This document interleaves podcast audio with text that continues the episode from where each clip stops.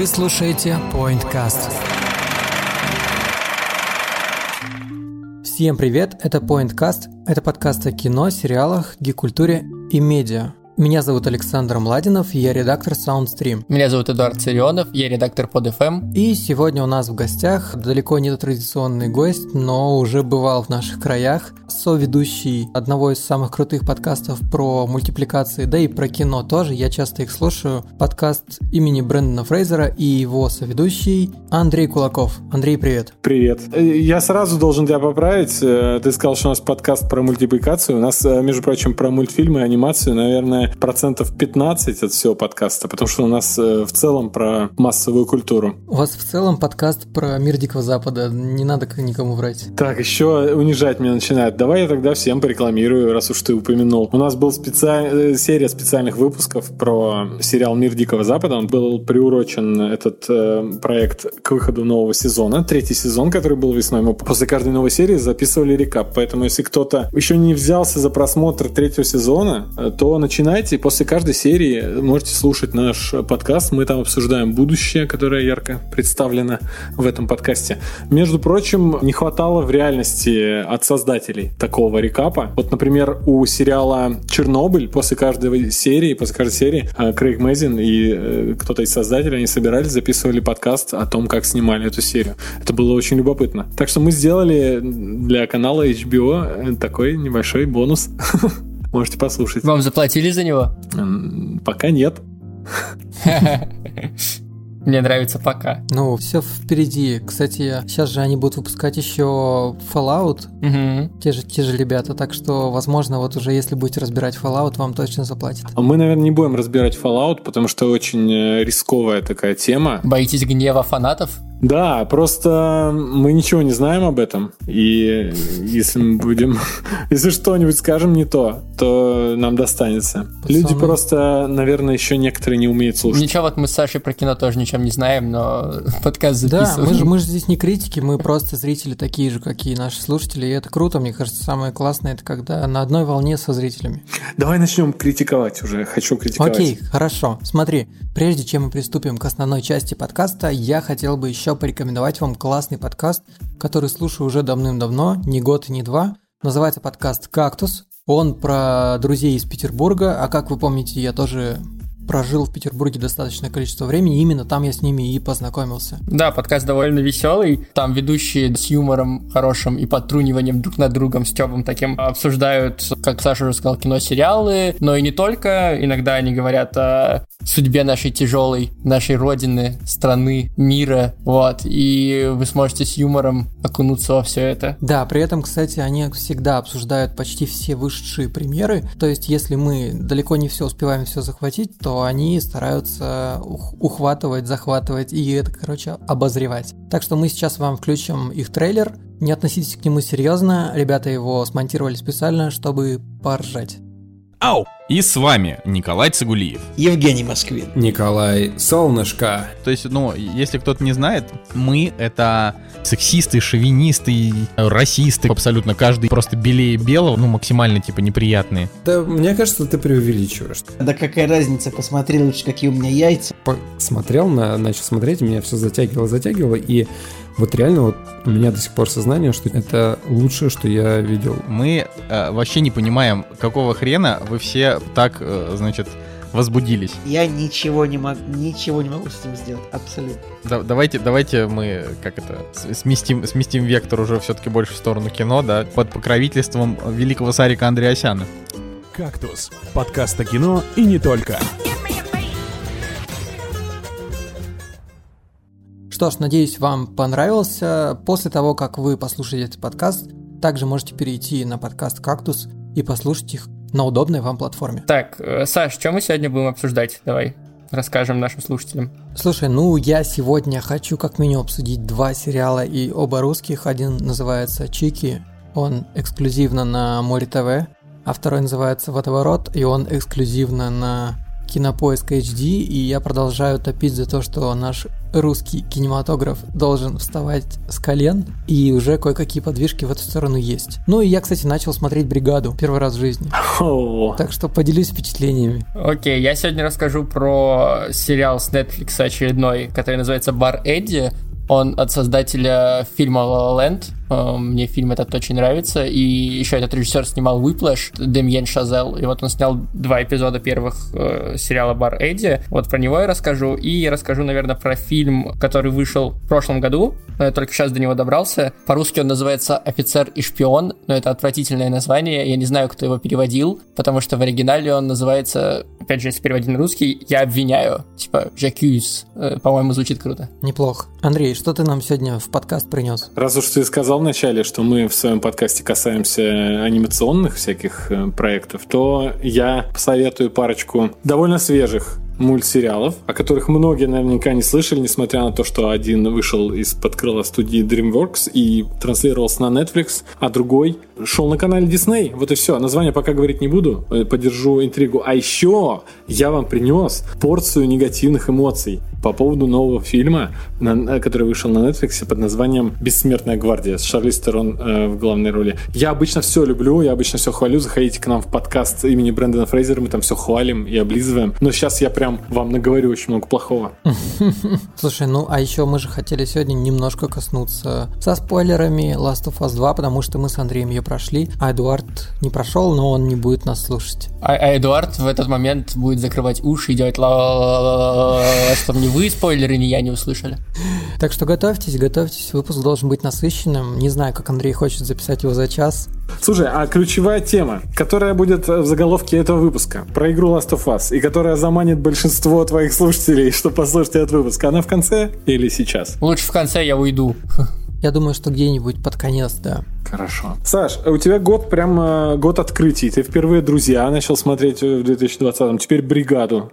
Что произошло? Ты стареешь? друзей я еще начал в 2019. А, просто медленно смотришь, да? Ну да, да, да, да. Но мы долго растягивали и закончили уже в 2020. Ага, ну все равно, да, рядышком. Что с «Бригадой»? Причем в Что- прошлом что- году я еще и брат, брат Смотри, один. скоро, скоро он начнет э, э, эти фонари смотреть, э, какие-нибудь э, Мухтары. Он пойдет дальше туда, понимаешь, в эту сторону. Ну, кстати, если говорить о улицах разбитых фонарей, то да, это очень смешно, потому что безум- безумно просто устарел этот сериал, его никто не сможет сейчас, наверное, смотреть.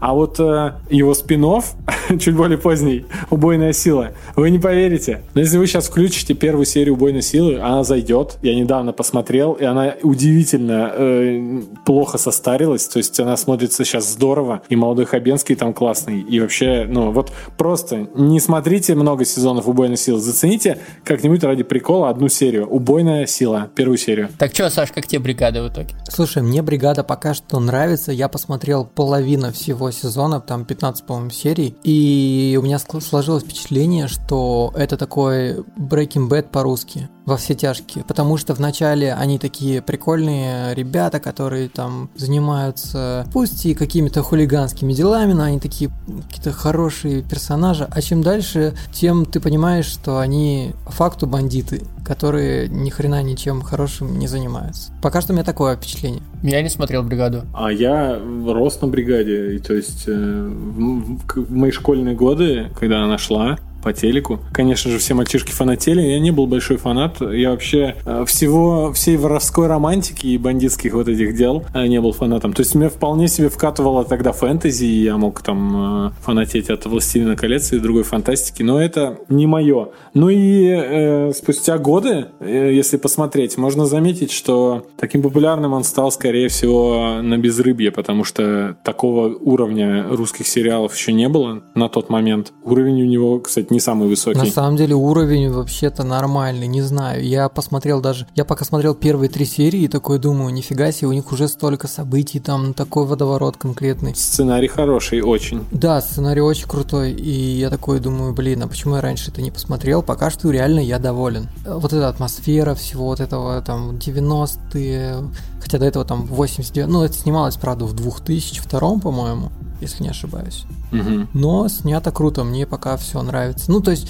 по тем меркам снято прикольно, мне кажется. Саш, что еще ты посмотрел, кроме бригады? Давай сразу по твоим проектам пройдемся. Кроме бригады я посмотрел еще хороший сериал, который мне нравится. Он называется Чики. И он эксклюзив для Море ТВ. И это как раз хороший пример того, как мне кажется, русский кинопром растет, а надо было всего-то выйти в интернет, а не на телек. Это же с Горбачевой сериал, да? Да, это сериал с Горбачевой, помимо нее там еще три главные героини, скажем так. Ну и вместе э, этот сериал рассказывает о том, как четыре провинциальные дамы с пониженной социальной ответственностью, скажем так, э, они решили открыть фитнес-клуб у себя в глубинке. Судя по тому, что я увидел, а я посмотрел пока что все высшие серии на данный момент, а это 8, по-моему, это уже близится к концу первого сезона, это, это прям реально лучший российский сериал в этом году, что я видел. В прошлом году для меня это был «Лучше звоните Ди Каприо», а в этом году я советую всем смотреть «Чики». Там Лапенко, да, еще снимается? Да, там тоже есть еще Лапенко. Но по факту То есть две звезды Инстаграма, там и звезды, Гор- Горбачева да, и Лапенко. Лапенко и Горбаченко. Горбачева. Горбаченко. Лапенко, кстати, там не так много, а Горбачевой много, она прям в центре всего. Она, в общем, расскажу маленький синопсис того, как все заворачивается. Провинция показывает сначала трех остальных дам. Если я даже назову сейчас имена актрис, вам все равно это ни о чем почти не скажет, потому что они малоизвестные, но теперь уже будут более известные, я думаю, после этого сериала. Играют-то хорошо. Играют хорошо, честно, играют там все хорошо. Вот веришь всем, потому что снято настолько прикольно, что ты вот веришь, что так реально люди живут. Диалоги классные, мат появился там, где нужно, и нет такой наигранности, типа сейчас я вот здесь сматерюсь, а там не сматерюсь. И там, знаешь, условно, ты кто, хуй в пальто, это нормально ответить, потому что ты в провинции. Нормально, я почувствовал себя как дома только что. Я, кстати, поддерживаю, там веришь практически всем. Там э, в, в актерской игре, ну, все же зависит от режиссера. Ясен пень, что актер э, говорит, играет так, как ему говорят. Но в целом здесь мхатовщины нет никакой, вот этих вот закатываний глаз. Все очень правдоподобно, разговаривают как в жизни все. Так что, да, согласен с тобой. Ну и то, как показана жизнь, мне кажется, очень тоже правдоподобно. Особенно то, что у них там по факту просто какой-то городок, очень маленький, южный город, который живет за счет каких-то заводов. Один завод уже закрыли, и второй вот-вот закроют. Короче, есть у меня один бизнес-план. В Москве пробить очень сложно. Давай говори. Открывай свой фитнес. Свет, вы серьезно? Вы сейчас любую соцсеть открывайте, что вы там видите? Вот я до планки, вот я после планки. Вот я там в отпуск готовлюсь. А вы что, на турнике сидите, да? Молодцы. Да ради бога, пожалуйста. У нас скоро будет открытие фитнес-клуба. Вы когда-нибудь работали в подобном заведении? Нет. Ага. А, судимости есть? Три. Не-не-не, стоп. Три ходки у человека. Ну, с голой жопой оставить, такие люди не меняются. Ну, мы же хотим поменяться, Маришечка. Я согласна со Светой, за ним даже мух улетел. Люд. А что происходит? Киношники. Что снимают? Комедию. В стране пи***. А мы комедии снимаем. Естественно, у них там а, уголовщина, есть свои местные какие-то держалы, которые вот... Ну, то есть есть э, чувак, условно говоря, который держал девочек, э, как... Ну, они были его проститутками. Девчонка, мы тут подумали, короче, решили уйти. Я тебе, сука, житья не дам. Это война. И он, у него есть заведение, и они возле заведения по факту и работали. И в один момент их закрывают в ментуру, и так совпадает, что в этот же момент приезжает главная героиня Горбачевой, она приезжает из Москвы, она раньше была тоже проституткой, но потом все бросила, уехала. И сейчас она вернулась. У не- у нее какие-то деньги есть, она где-то там подзаработала, и она вернулась с идеей того, чтобы открыть свой фитнес-клуб прямо у них там в городе. И она, естественно, освобождает этих девочек и заражает их этой идеей. Ну а дальше заворачивается куча всего, куча трудностей, с которыми им приходится столкнуться, начиная от того, что просто тупо им не дают кредит, потому что у них ни у кого нет нормальной работы, естественно. Никакой кредитной истории, ничего. Камил, а скажи, сколько мы максимально можем взять? И сколько нам это отдавать? м? Ну, смотрите как. Для того, чтобы вам оформить кредит в нашем банке, вам нужна справка 2 НДФЛ за последние полгода. Ну, это справка с места работы. У вас есть место работы? Ну, нет, Камил. Нет. Тогда у вас не получится взять кредит. А какие еще есть варианты? Ну, смотрите. Камил, ты тупая? Просто скажи, сколько мы можем взять, сумму назови и сколько отдавать, все. Ну, смотрите как. Помимо справки 2 НДФЛ с работы, вам нужно еще поручитель, обеспечение по кредиту и чистая кредитная история. А у вас того всего нет, поэтому... Что ты как была тупой овцой, так и осталась. А, заканчивая тем, что местные всякие бизнесмены, бандиты тупо не дают им прохода, потому что они не хотят конкуренции, потому что все уже, скажем так, принадлежит им в сфере раздербанивания секторов заработка. Ты деньги хочешь вернуть или нет? Деньги можно по-другому выбивать. Какой глаз выстрелить?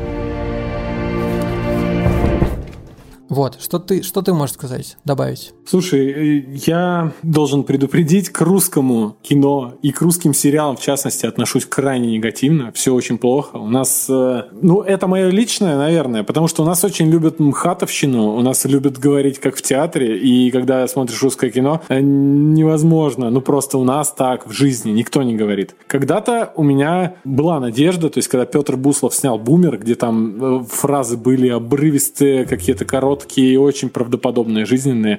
А, я думал, что, может быть, так все и будет в кино. Нет, нет, ничего не происходит. И вот тут э, я посмотрел первую серию Чики. А, дело в том, что сначала я посмотрел трейлер кошмарный. Я не понимаю, почему Море ТВ... Да, мне, кстати, трейлер тоже не прям зашел. Э, да, я не понимаю, почему они, может быть, испугались, что драма, и они отпугнут как-то э, зрителей. Дело в том, что э, если вы смотрели трейлер, вас обманули, это не комедия. Там комедийного, ну, очень мало. Там просто ирония такая есть над жизнью, и то очень редко. В основном это довольно-таки крутой, я бы сказал, остросюжетный, очень любопытный такой жизненный сценарий а, без юмора.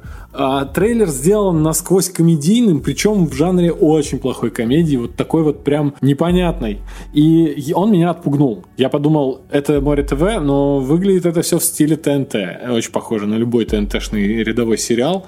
А, из тех, что сливаются вообще уже у нас э, один с другим, непонятно где какой. Но меня убедили, и первую серию посмотрел, да, мне очень понравилось. Э, досматривать не знаю, наверное, когда-нибудь буду, просто очень много еще чего в списке к просмотру. А, то есть ты видел только первую серию? Да, но дело в том, что как пилот она работает очень хорошо, показала все, то есть она, это не из тех сериалов, где, знаете что, первая серия не очень, я рекомендую вам посмотреть дальше, чтобы втянуться. Не-не-не, втягиваешься с первой серии, э, она все как есть показывает. Ну, я, кстати, наоборот, склоняюсь к мнению того, что первая серия, ну, слабо отражает то, что будет дальше в сериале, потому что первая серия как раз даже больше, больше комедийная, чем, чем дальше. Дальше, ну, вот видишь, дальше прям реально начинается много... Вот видишь, то есть даже первая серия, даже по первой серии уже можно, можно остаться и смотреть, то есть э, еще и лучше будет. В общем, я вообще лично, меня, меня мало кто знает, э, но я ненавижу все это русское. Тут мне зашло,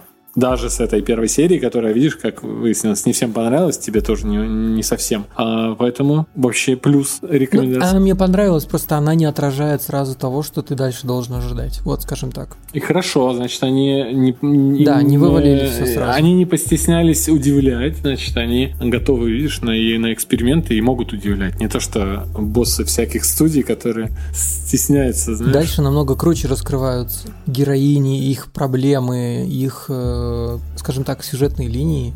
Они у них классно прописаны, классно подогнаны, вплетены, и все между собой переплетается. Потом, короче, я, я очень эмоционально э, возбужден от этого сериала и всем советую его посмотреть.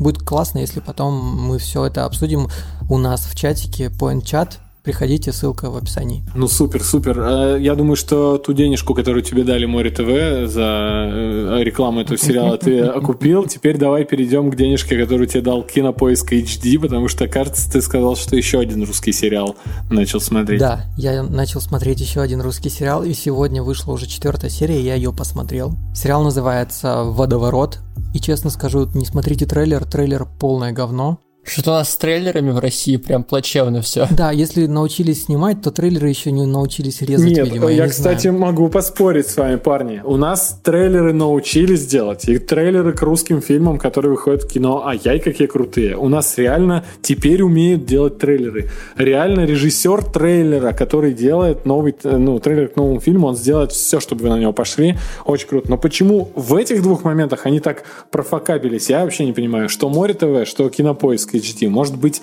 э, им достаточно того, что у них есть имя, кинопоиск и куча рекламы на Яндексе, да, не дай бог что-то вы пропустите, один из эксклюзивов кинопоиска, да вы везде будете видеть эту рекламу, так что да, забейте Но они любят трейлер. вкладываться прям сильно в рекламу. Я думаю, вам хватит билбордов, которые вы на улице видите, и без трейлера. Мне кажется, не то, чтобы они даже вкладываются, это и все их сервисы, и они просто кросспромят все, что могут кросспромить на своих же сервисах. Но тут на самом деле другая история. То есть я еще в Твиттере натыкался на какие-то высмеивания, то ли подтрунивания в сторону этого сериала. Я подумал, хм, ладно, окей, надо попросту попробовать посмотреть для того, чтобы потом рассказать об этом подкасте, очевидно же.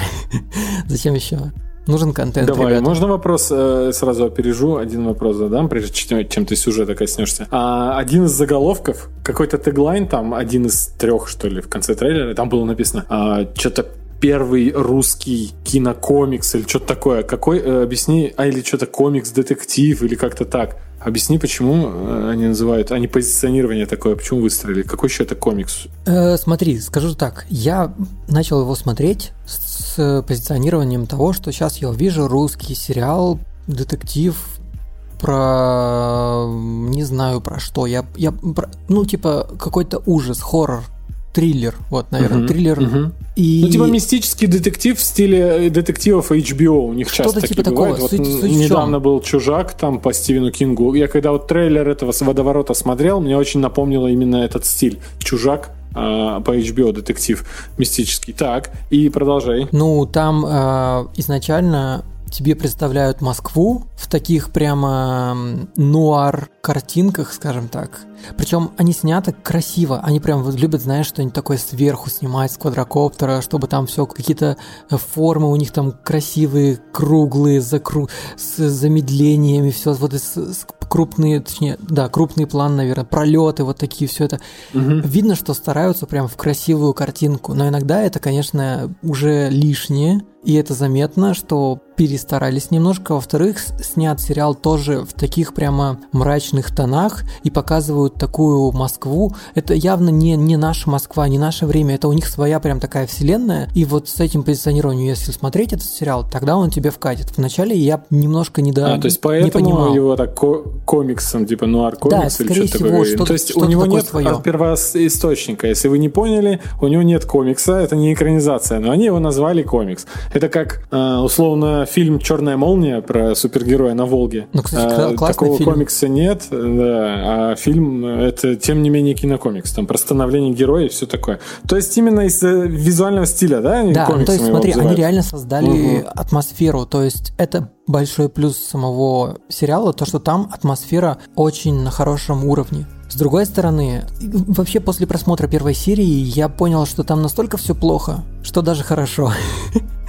Это вот тот момент, мне кажется, когда все плохо, что хорошо. Потому что есть плюсы. Там классный саунд, там есть музыка, причем какие-то такие инди-группы. Среди них я узнал только ЛСП один раз, остальные группы я вообще не знаю, но они классные. Я знаю только одну, это панк-рок группа Kiss Kiss, там две девушки поют. Я вот увидел, что Мгм. они исполняют один, один из треков. Тоже удивлен был, такая довольно нишевая группа. К тому же, сами знаете, у нас русский панк-рок сейчас не в почете, да и вообще панк-рок в мире. У них, у них классные диалоги. А, диалоги сделаны, как и в Чиках, наверное. Они максимально приближены к реальности. Там также есть мат, когда нужно.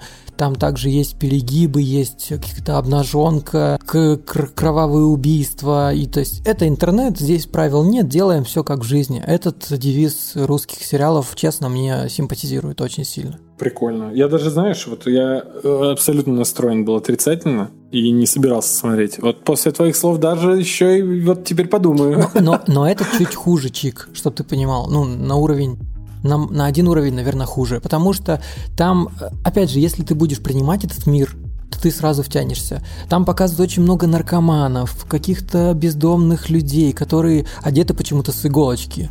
Знаешь, они такие все красивые, какие-то всякие группы, там, рокеры, эмо, какие-то просто пацаны с улиц и там потом. Ты, ты, ты когда смотришь, ты реально думаешь, что это какой-то фэнтези, я не знаю, фэнтези современный мир, неоновая темная Москва такая. И все потому, что там три героя главных есть, э, они все полицейские, они следователи, и у каждого тоже своя естественная история. Один это, э, кстати, его играет Владимир Вдовченко, это который Фил был из бригады. Вдовиченков. Вдовиченков. Он играет, он, он играет детектива такого, который самый главный в отделе. Их всего там четверо, там просто с ним еще женщина, но ее очень мало в этом сериале, поэтому я считаю, что, скорее всего, три, три главных героя это вот эти три мужчины.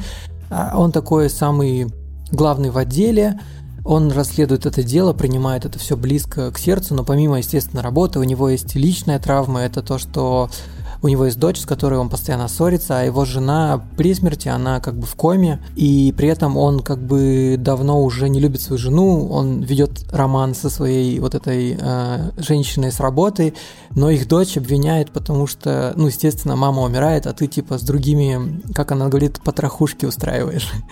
Мама умирает, это ты ее убиваешь. Это уже начались минусы, потому что такие сюжетные линии я уже видел в нескольких фильмах. Могли бы что-то и поинтереснее, если честно, придумать. И дальше идет снова клише. Это снова я иду про минусы. Второй главный герой, это его играет... О, сейчас найду. Его играет... Аристарх Венес. Венес, да. Это Синицын из кадетства. Кто смотрел? Весна на сердце,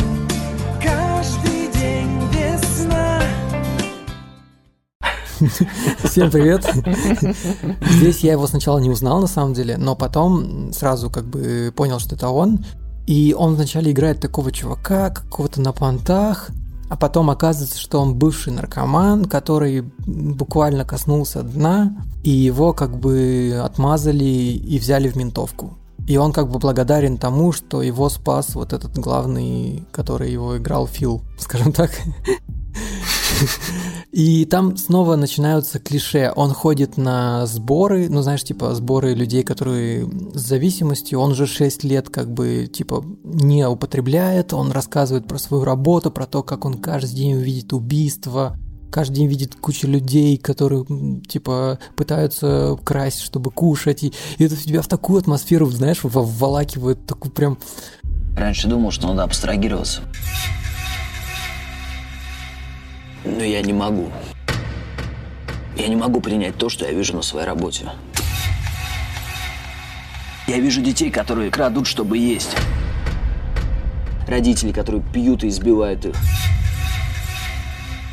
Мрачняк, мрачняк конкретный.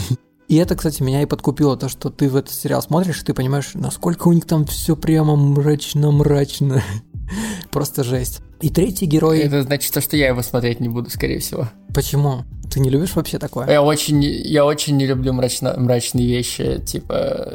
Мне не очень нравится их смотреть, я не получаю обычно удовольствия, когда их смотрю, даже если они супер классные, я там мозгом понимаю, что они классные, но эмоционально не привязываюсь к ним, и они не западают мне как-то в душу. Я поэтому The Last of Us никак пройти не могу, потому что он мрачнее становится, и я такой, так, надо отдохнуть ну, чуть-чуть. слушай, The Last of Us мы еще дойдем, окей, обсудим. Я просто хочу еще рассказать про третьего героя. У него ситуация как раз наоборот далеко не клишейная, очень интересная. Мне кажется, это прям линия самая интересная с моей точки зрения, потому что у него он предан своей работе, э, но при этом у него есть семья, но только это не его семья. У него когда-то был брат-близнец, который умер, и сейчас он по факту заменил им отца. То есть дети не знают, что это не их отец, а его брат. А жена знает? Жена знает, естественно. Они, ну, она часто напивается, у нее как бы ей не нравится эта жизнь, а он это все терпит и пытается это разрулить. И это, мне, кажется, это довольно такой интересный ход. Ты думаешь, блин, а как вообще, что там вообще пойдет дальше, что же, как вообще можно так жить и тому подобное. Это интересно, мне показалось. И, кстати, в этом сериале еще играет Алена Михайлова, это которая из Чик, которая такая самая светленькая, она также играет и в этом сериале тоже. Вот так человек уже в двух хороших сериалах, по Ну, мнению д- ну, Саши, ну, как бы пос- после Чик, после сыграл. Чик, мне кажется... И- Или, или подожди, она, Да, она симпати- подожди, подожди, симпатичная. она симпатичная? А, все понятно, почему тебе понравилось. Кстати, ты знаешь, что... Как я с потом Сабриной. расскажу, Сабрину закрыли, вообще грущу пипец. И слава тебе, Господи, она была ужасная, типа, со второго сезона. Э, Да, я сразу, пока ты не забыл, э, можно я скажу? Ребята, «Водоворот» — это сериал, который выходит на Кинопоиск HD, где до конца лета э, подписка на все лето стоила 2 рубля, не 2000, поняли, а 2 рубля всего. Это сериал, который у вас есть бесплатно, легально, и только одну кнопку нажми, даже не нужно заморачиваться со скачиванием, э, не дай бог, с трекера или с пиратским сайтом. Включи и смотри. Это такой плюс. Ты дома можешь делать, что хочешь. Включать и смотреть.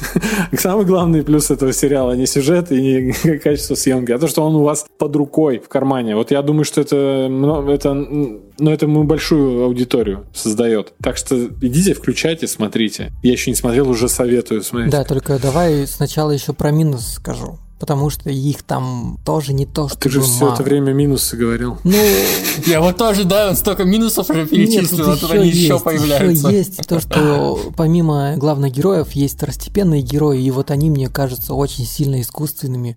И слишком много условностей в этом сериале. То есть там, ну, хорошо, я могу простить им условности, потому что, наверное, это вымышленный мир нуарный. Но то, что там они как бы проработали вроде главных героев, но ни хрена не проработали второстепенных, это, конечно, прям огорчает, когда ты начинаешь смотреть, и ты думаешь, блин, ну как можно было об этом не подумать? Потому что выходят такие люди, и у них типа на лбу написано «я такой-то», и все, воспринимай меня таким, пожалуйста. Там был хакер, который, ну вот ни хера он не хакер.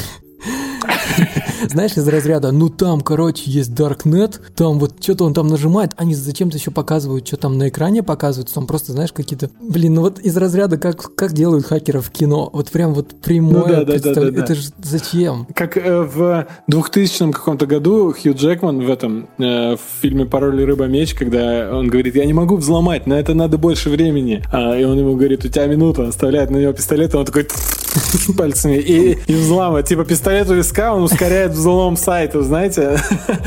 Вот. Да, тут тоже Э, такое Ну, есть. слушайте, давно это ушло, и был же сериал, эм, как его, с Рами Маликом. Мистер Робот. Робот, там типа натуралистичный взгляд на хакинг, и что это не так все картинно. А, и после этого а, наши все равно, видишь? Так они не смотрели еще просто э, Мистер Робот. У них на 10 лет отстает индустрия в голове от реальной Слушай, а вы индустрии. вообще поняли, про что сериал «Водоворот»? А, ну, слушай, мистический детектив это значит, что есть загадка, есть убийство, нужно расследовать. Все, зачем говорить о чем он? Есть три главных героя и плохие второстепенные герои. Все ясно, Нет, там по-моему. есть один главный антагонист, но только его они скрывают так тщательно, типа, знаешь, он постоянно ходит в плаще и с маской и не показывают его лицо. При этом ты заходишь на кинопоиск и просто сразу видишь, кто его играет. Типа, какой в этом секрет? А, э, В смысле, то, что на всех постерах Аристарх Венес, и ты только что слил нам... Я говорю про антагониста. Ну, я подумал, что мало ли, один из героев и есть злодей. Не-не, просто там прям подписано, его зов- э, главного, типа, антагониста, злодея зовут, что там, Матос, да, Матос, и они скрывают его личность, и до сих пор, вот я четыре серии посмотрел, не Ты показывают. как- имеешь в виду, когда э, заходишь э, в... Просто заходишь в актеры, То- да. В актеров, типа, Да. на кинопоиске? Да, и там прям подписано А. Матос. И в актер, пожалуйста. Ну, ясно. Ну, слушай, во всех фильмах, где выясняется, что кто-то становится кем-то, э, ты если зайдешь в актеров, э, то ты там увидишь, что этот актер играл того, там, слэш того-то. Ну, то есть, в принципе, это на твой, на, на, на твой нет, страх и так риск. нет, суть в том, что он не, не меняется, он всегда его играет. То есть, понимаешь, он не то чтобы, блин, Короче, мне казалось, что делают они сначала, например, когда выходит какой-то новый фильм, или я про сериалы, правда, не знаю, но про фильмы зачастую такое вижу. Просто есть какой-то актер, и не подписано, кого он играет, чтобы типа не портить Ага. интригу. А тут А сразу ты думаешь, так часто делают прям? Ну да, я видел такое, не знаю. Ха, ну ясно. Но если ты видел такое, это хороший знак, значит кто-то так делает, а но в основном все делают плохо. Они прям подписывают, кто кого играет, так что... Чаще всего такое происходит с какими-то франшизами, типа Звездных войн, когда добавляли новых актеров. Никто не знал, кто кого будет играть, там просто были типа имена и все. Но в обычных фильмах, не блокбастерах, особенно не франшизах, ну ладно, ладно. так очень редко делают. Потому что, ну, подпишут, подпишут тебе, что он играет Джефферсона Гардебарина, и как бы что тебе это скажет, пока ты Ну, фильм не да, посмотришь, такие ничего не Ну это скажешь. же сериал. Ну Вот э, если бы я сейчас до записи подкаста посмотрел эм, список ролей, я бы, наверное, прочитал там Матос и, ну, как бы не придал значения. Но теперь, Сань, спасибо. Я теперь не буду смотреть его. Да ладно, там суть не во, не внешности, забей. Ну хорошо. Давай уже закончим с этим Давай сериалом. закончим Я уже хочу дальше. пойти его начать. Пойти начать? Ну, я, я тогда тебя пропущу, пойди начни. Да, ну давай, слушаю, слушаю. Давай я быстренько расскажу про две вещи, про которые хотел сегодня рассказать. Обе французские. Я не специально, честно. Вот. Одна с Netflix, другая, ну, просто фильм, который был в прокате в прошлом году. А, Начну, наверное, давайте со старого, с того, что было в прошлом году. Давайте я вас спрошу, и вы будете моей аудиторией, которая будет отвечать, знаете ли вы про это или нет. Короче, знаете ли вы про э, Альфреда Дрейфуса Нет. его дело? Тоже нет. Я знаю только Нейтана Дрейка. Окей, тогда вкратце. Э, В конце 19 века во Франции было, был скандал, который расколол все французское общество пополам. Суть его, этого скандала в том, что кто-то э, во французской армии шпионил, как бы и отдавал информацию немцам. Э, И обвинили в этом чувака по фамилии Дрейфус. При этом обвинили его э, в большей степени, потому что он был евреем, чем потому что были какие-то доказательства. Вот. И дело проходило в закрытом режиме, бла-бла-бла, но в итоге в какой-то момент полковник Пикар, э, которого назначили министром военной контрразведки, начальником контрразведки, он начал понимать, что дело Дрейфуса это липа, что там все доказательства э, белыми нитками шиты, и он начал пытаться об этом рассказывать. В итоге его самого в тюрьму на год посадили. Вот, но он успел, он успел рассказать об этом журналисту и писателю Эмилю Золя, э, который выпустил статью, которая называется, называлась «Жакюс, я обвиняю». И она состояла из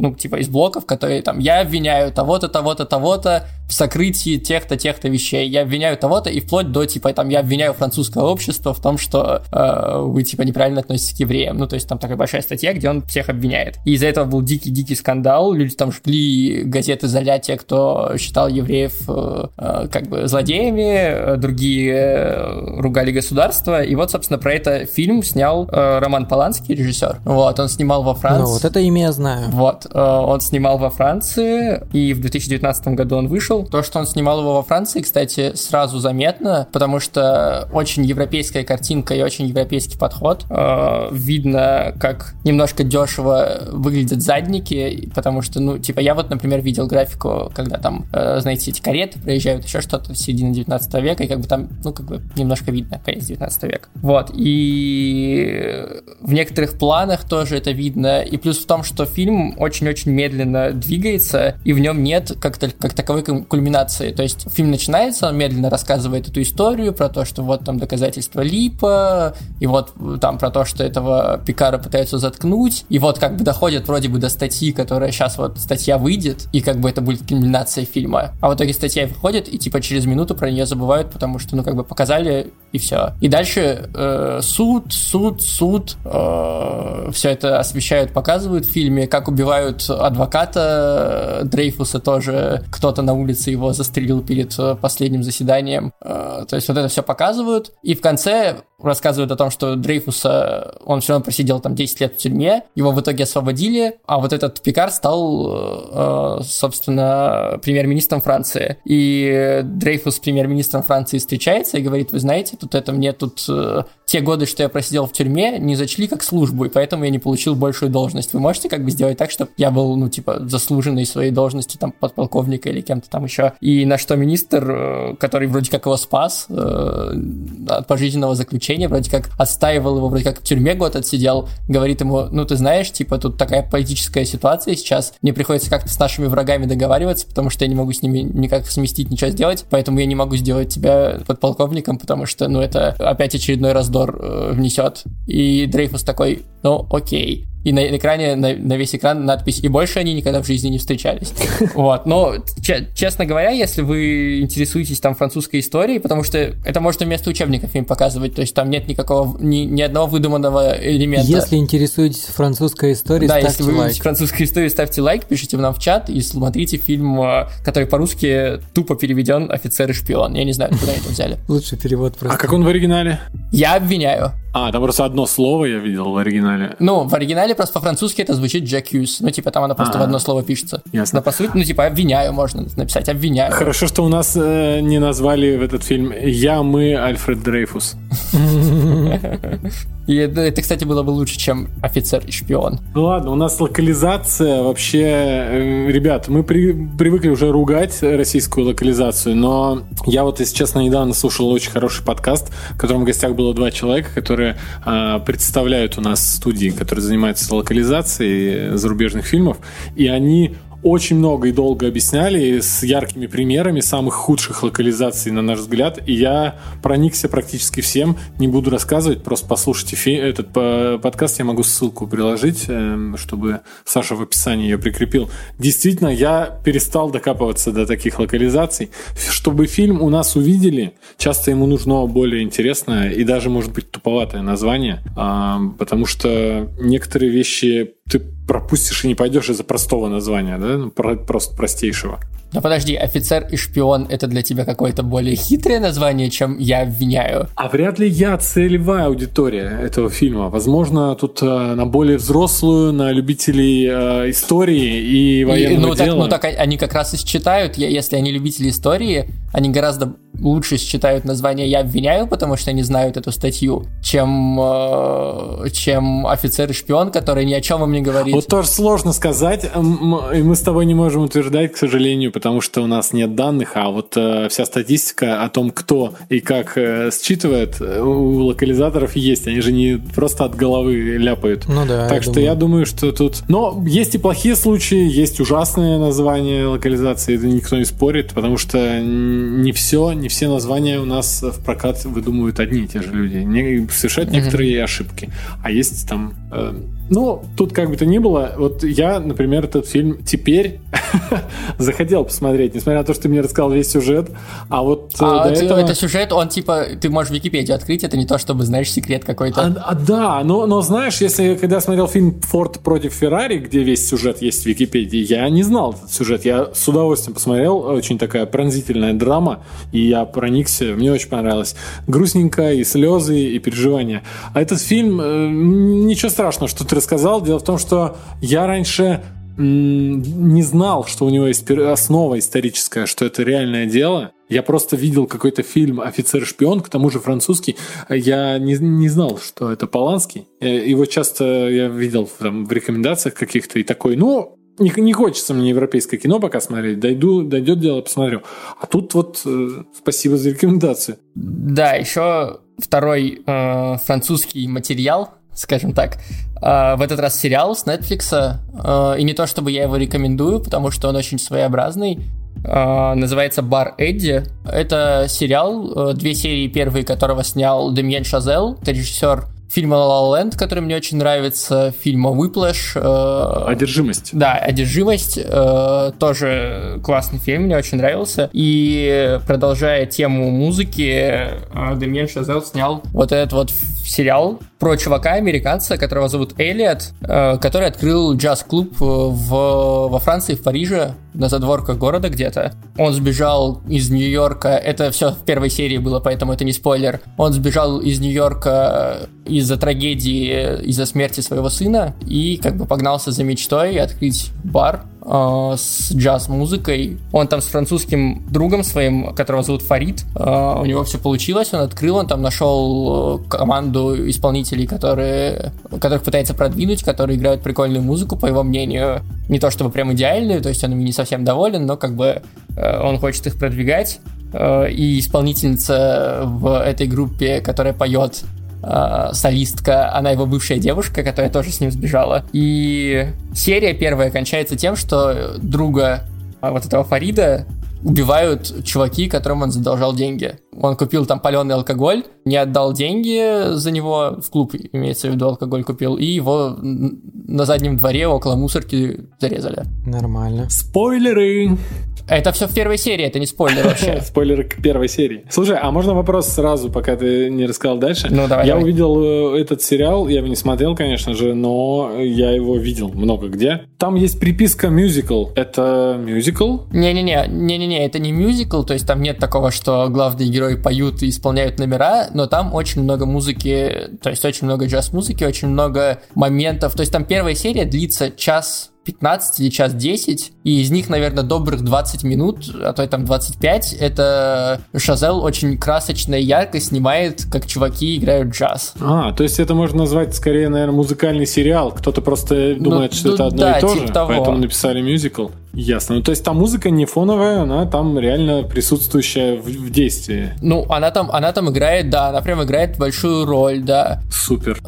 Еще что я хочу сказать про этот сериал, он очень европейский, из-за этого он медленный, вот, это может для кого-то быть минусом. И еще, ну вот, в первых сериях у меня возникло странное ощущение и странное впечатление оставил он, потому что практически вся, например, первая серия снята с ручной камеры. То есть все немножко такое дрожащее, все немного, ну как бы какие-то моменты меня чуть ли не укачивало. Но у меня большой экран, может быть, поэтому, ну, у меня большой телек просто очень, может быть, на маленьком экране, там, типа, на ноутбуке или там на планшете не так это будет. Но она снята все время с ручной камеры, и из-за этого возникает ощущение даже в какой-то момент деш- дешевизны всего проекта. Ну, то есть, как будто бы у них нет денег на штатив или там на рельсу, знаете, чтобы хорошо снять А плавненько. они прикидываются Вот, просто инди-проектом. но, но, скорее, но, скорее всего, это, да, скорее всего, это специально, потому что, ну, как бы, блин, Демьен Шазел классный режиссер, и он не делает случайные такие вещи, потому что, как бы, не может нормально снять. Это, как бы, намеренный подход,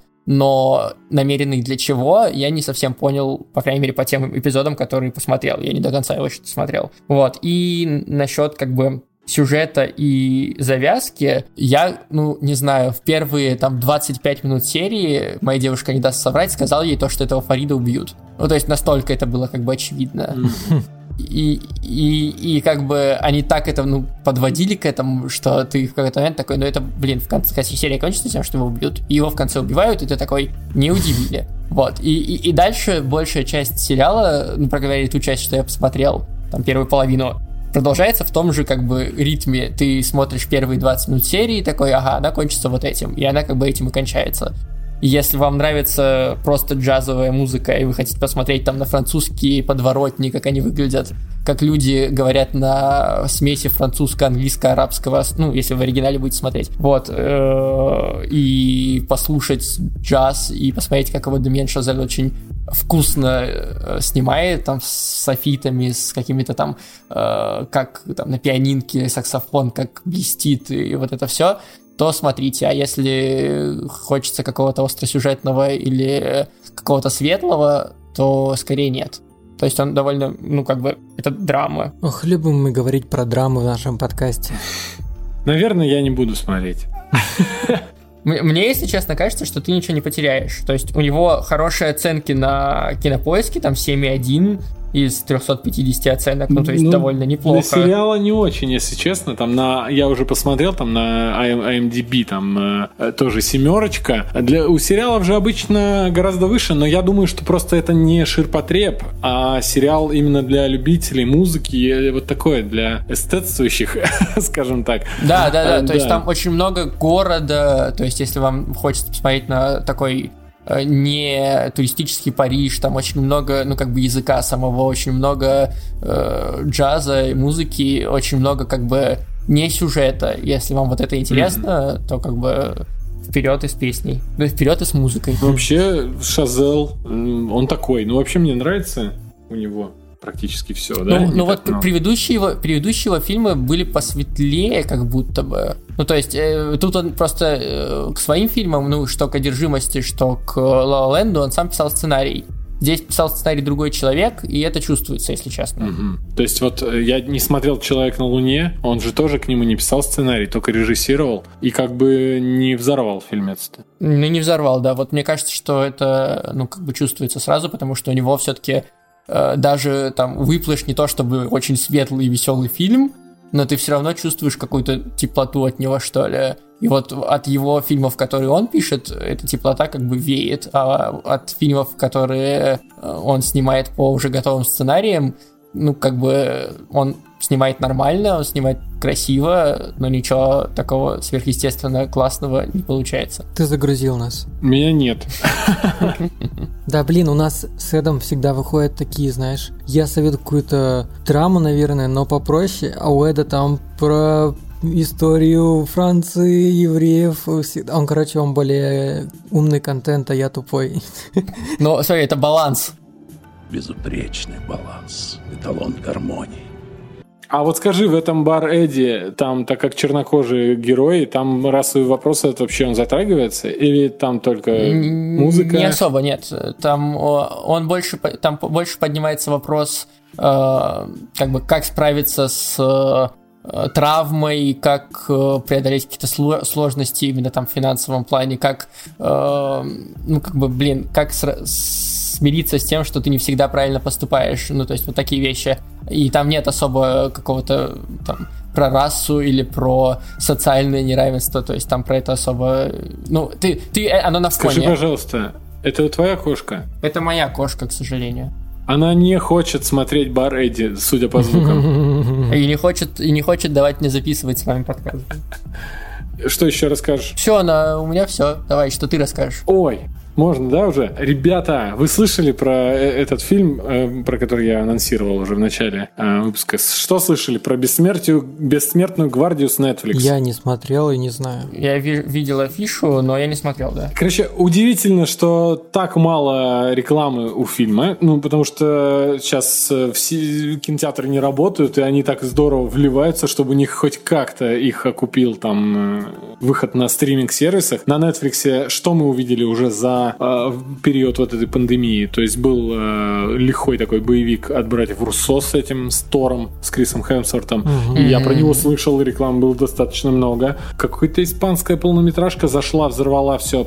Называется «Платформа», да? Да. Мне кажется, вы про нее да, платформа. говорили что-то в одном из выпусков или не, нет? Не, мы еще не обсуждали. Не, мы не говорили, но да, я, я, а, я знаю про что-то. А тут у кого не спрошу, никто не слышал, а тут Шарлиз Терон в таком лихом боевике фантастическом. В общем, э, синопсис там такой. Группа бессмертных наемников. А, живут они на Земле уже много сотен лет занимаются наемным делом, то есть они убивают э, террористов за деньги, у них есть какие-то из года в год, со времен там, с древних времен по наши дни, какие-то работодатели, одна из них Шарли Стерон, э, ну еще там трое мужчин. И тут они находят еще одного бессмертного, это девушка, она морпех, чернокожая, все как надо, э, сильная, э, и она выясняет, что она тоже бессмертная, и э, вся идея того, что они ну, как в этом, об этом они вроде как в трейлере говорят, что с течением времени им все труднее скрывать свою сущность, потому что расплодились камеры видеонаблюдения, интернет, и сейчас они могут попасть в кадр. В общем, завязка фильма в том, что их подставляют, э, подставляют под камеры, то есть дают им какое-то липовое дело, убивают их на камерах, они возрождаются, и все, и все это знают.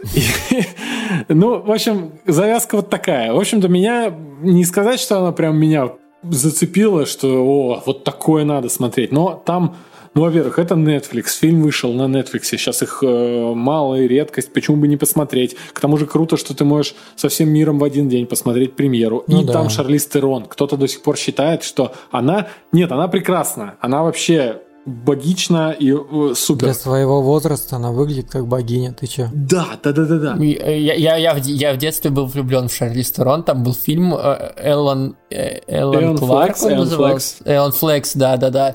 И я, и меня, меня прям в восторге был в детстве, когда смотрел его первый раз. Да, я помню этот фильм. Он, кстати, ужасно провалился, у него есть самые низкие рейтинги, и вообще это, наверное, худший фильм в ее карьере, но не суть. А, еще один худший фильм вышел несколько дней назад на Netflix, на прошлой неделе. В общем, «Бессмертная гвардия». А, ну, я решил посмотреть, отлично, хорошо. Я не досмотрел и выключил. Настолько, Настолько плохо. Я не знаю, с каких пор вообще нас должно цеплять э, вот такие драки в стиле, знаете, как э, в первых «Мстителях» Наташа Романов там такая головой бьет и волосами ударяет чувака, и он отлетает. То есть там есть какой ляп. Вот в таком стиле здесь драки с отлетанием, где они не касаются друг друга, выстрелы какие-то непонятные. А здесь маленьким взмахом руки перерубают горло человеку. То есть это все такое, это середина нулевых в боевиках. Это здесь именно боевику уделили вообще ноль внимания. Они подумали, что нас тронет драма. Драма не трогает. Они, значит, лениво жалуются друг другу на то, что «О, задолбало жить! Сколько можно жить, блин?» Да, ни хера себе проблема. Вот. Они э, расстраиваются из-за того, что технологии не могут понять. Ёп, ёперсто, телефон. Как же тут... Это вот как я в Дискорде, да? В свои 32 года. Ну, в общем, ничего это не работает. Вообще, я так расстроился. Я выключил, пошел и прочитал комикс, по которому сняли. Потому что, ну, что за комикс может быть таким неплохим, прям, ш- что э, какой-то из э, медийных боссов прочитает и скажет, слушай, это прям хорошая основа для фильма с Шарлиз Терон, да, с миллионами вложений. Нет, комикс тоже не очень.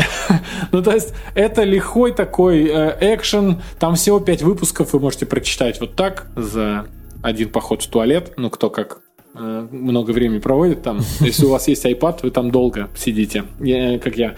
И а, там в комиксе есть классная идея. Там во всех их похождениях работает то, что они плохо э, взаимодействуют с, с технологиями. То есть она ему говорит, слушай, нас спалили на камеру, давай вытащим оттуда кассету. Э, А тут он не говорит, какая кассета, это все уже в интернете, да? А, в общем, они, они про это забывают, это такая ирония, это такой юморок. К тому же там экшен довольно-таки злой, там, а, ну, как э, в комиксах взрослых во всех, в принципе, кровище и расчлененка там это норм. То есть, когда их там прошивают пулями, они такие, как зомби, немножечко шею себе вправят, говорят, ну, а теперь наша очередь, и идут на пролом. Здесь их даже убивают как-то плохо в фильме. В общем, они фильмом должны были первоисточник очень потенциальный такой для раскрытия, раскрыть еще больше, сделать из него легкой такой экшен. Пусть вот как в фильме Тайлер Рейк э, с Хемсвортом, там, где сюжет сам по себе не очень, но там, блин, там такие сцены и драки, что вообще насрать на сюжет. Они этого не сделали. Они просто сделали хуже, чем комикс, понимаете? Вот, поэтому фильм не рекомендую. Комикс э, как лайтовое такое чтение можете полистать. Всего пять выпусков. Можете найти его на каком-нибудь пиратском сайте с комиксами. Вот так. В общем, я недоволен. Ты Давно буквально меня не недавно припекало так. рекламировал нам кинопоиск и за все честное, а теперь уже пиратские сайты с А комиксами. д- да где комикс ты у нас? Где в России можно комиксы по-честному почитать? Мне кажется, его... А, его он еще и не выходил, кстати, в России Ну на ладно. русском языке. Вот, э, соответственно, мы пираты добрые. Мы, если читаем что-то в сети, и это хорошее, ну какой-то комикс, да, мы идем и покупаем книгу потом, чтобы не было стыдно Хорошо, перед создателями. хорошо. Если я читаю комиксы, это лютое говнище, извини, чувак, ты от меня не получишь ничего. Са- Саша тогда должен уже очень-очень много денег э, стриминговым сервисам. Столько он посмотрел хорошего, и столько он должен заплатить за это. Так, давай не будем. Слушайте, если Netflix э, оставил возможность мне столько раз брать бесплатный первый месяц на Netflix, сколько у меня карточек дебетовых и кредитных, это их проблемы. Так что скоро я буду пятый месяц смотреть Netflix бесплатно, и карточки закончатся. Входи в мою семью, у меня одно место свободно. Нет. Нет? Давайте к хорошему. У меня есть два светлых, приятных пятна. Давай. В общем, смотрите, а 2020 год, он очень, э, очень положительно сказался на анимационную индустрию. Почему? Кино, например, все в заднице. Кинотеатры не работают, съемки долгое время вести не разрешали, то есть сейчас уже по каким-то правилам начинают что-то снимать, но очень редко фильмы новые не снимаются, и все, их негде показывать. Это все беда для киноиндустрии. Аниматоры сидели дома, рисовали мультики. Началась пандемия, они продолжили сидеть рисовать мультики. У них ничего не произошло. Мультсериалы как выходят, так и выходили. К тому же 2020 год это просто золото. Мы уже второй на выпуск в нашем подкасте подкасте имени Брэндона Фрейзера записываем про новье, про новинки анимационные. А, имеется в виду не только супер детский контент, а вполне себе взрослые мультики, много чего выходит. Хочется порекомендовать, э, во-первых, идейный продолжатель мультика Gravity Falls, который вы, наверное, Я все смотрел, смотрели. конечно. Ну, в общем, шедевр, если честно. А, Короткий, Два сезона, законченный, очень крутой. глубокий. Я поплакал в конце.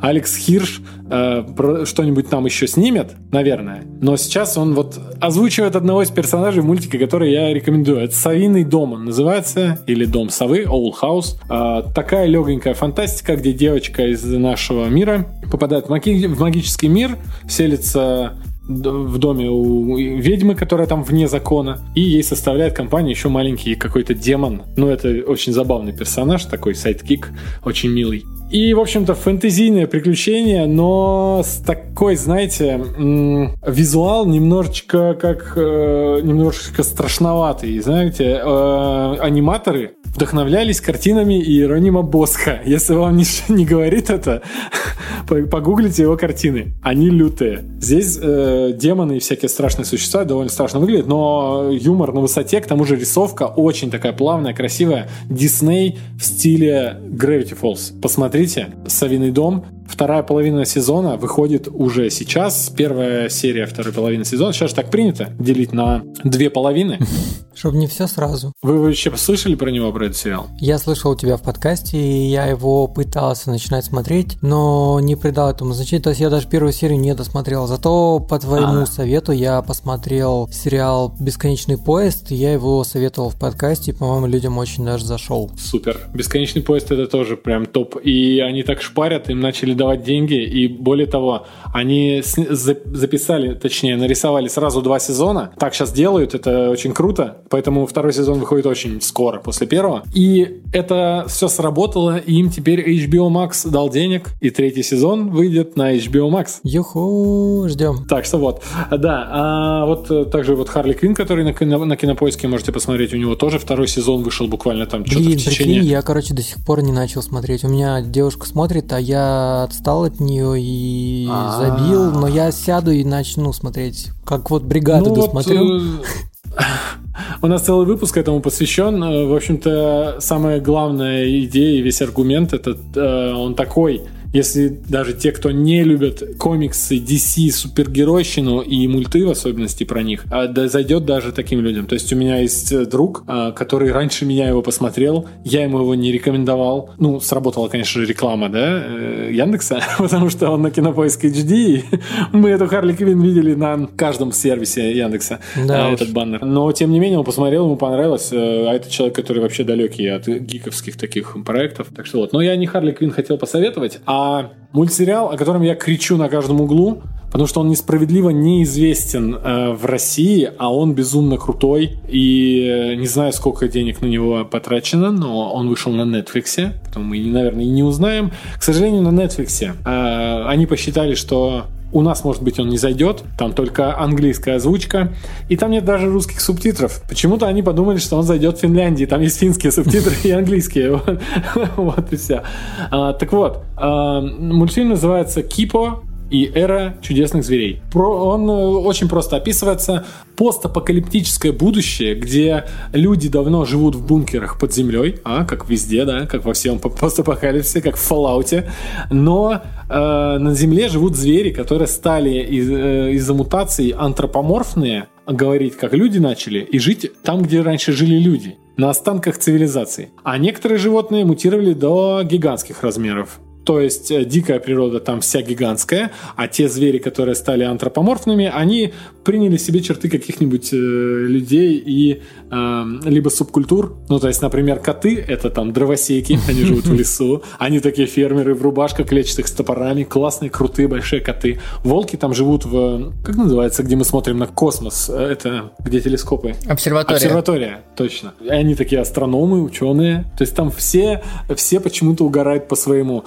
И девочка из подземелья, которое у него разрушается, там их убежище, попадает в наш мир и, ну, находит пару человек еще, одну одичавшую девочку, которая давно живет э, в- среди зверей, и одного мальчика, который там свои, по своим делам тоже оказался на поверхности. И они начинают искать ее семью.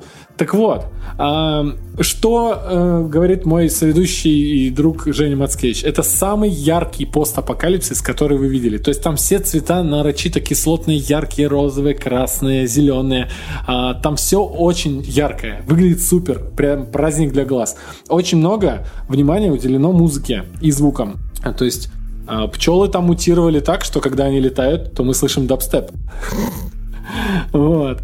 Вполне себе некоторые животные умеют играть на инструментах, и есть там музыка. И даже немножко мюзикл. То есть, ну, они это, эти песни, они вписывают в сценарий по сюжету, где нужно спеть. Там они поют. И вся музыка проработана, ее можно уже слушать отдельно от мультсериала. А, это как самостоятельное музыкальное произведение. Песни в разном абсолютно стиле. Короче, очень много музыки, визуал потрясающий, юмор лайтовый, но весь такой смешной, добрый. И в целом сюжет очень хороший. Но актеры озвучки предпочтительно там черные, да и персонажи тоже чернокожие. Это работает, смотришь в оригинале, и когда какая-нибудь лягушка говорит таким, как заводной такой черный парень, э, ну, прикольно это звучит. А главный злодей, его там озвучивает ну, я забыл, конечно же, как актера зовут, который играл в сериале «Легион» главного героя, и в «Красавице и чудовище» он играл чудовище. А, но он э, озвучивает потрясающе, то есть он мог озвучить Джокера элементарно. Классный мультсериал, на все возраста, смотрите, вообще не пожалеете. Я просто хочу, чтобы его у нас смотрели, понимаете? А то, что у него нет озвучки на Netflix, ну извините, Next Netflix сами виноваты, что нам приходится смотреть его на пиратских сайтах с пиратской озвучкой. Благо его уже сделали с субтитрами наши российские какие-то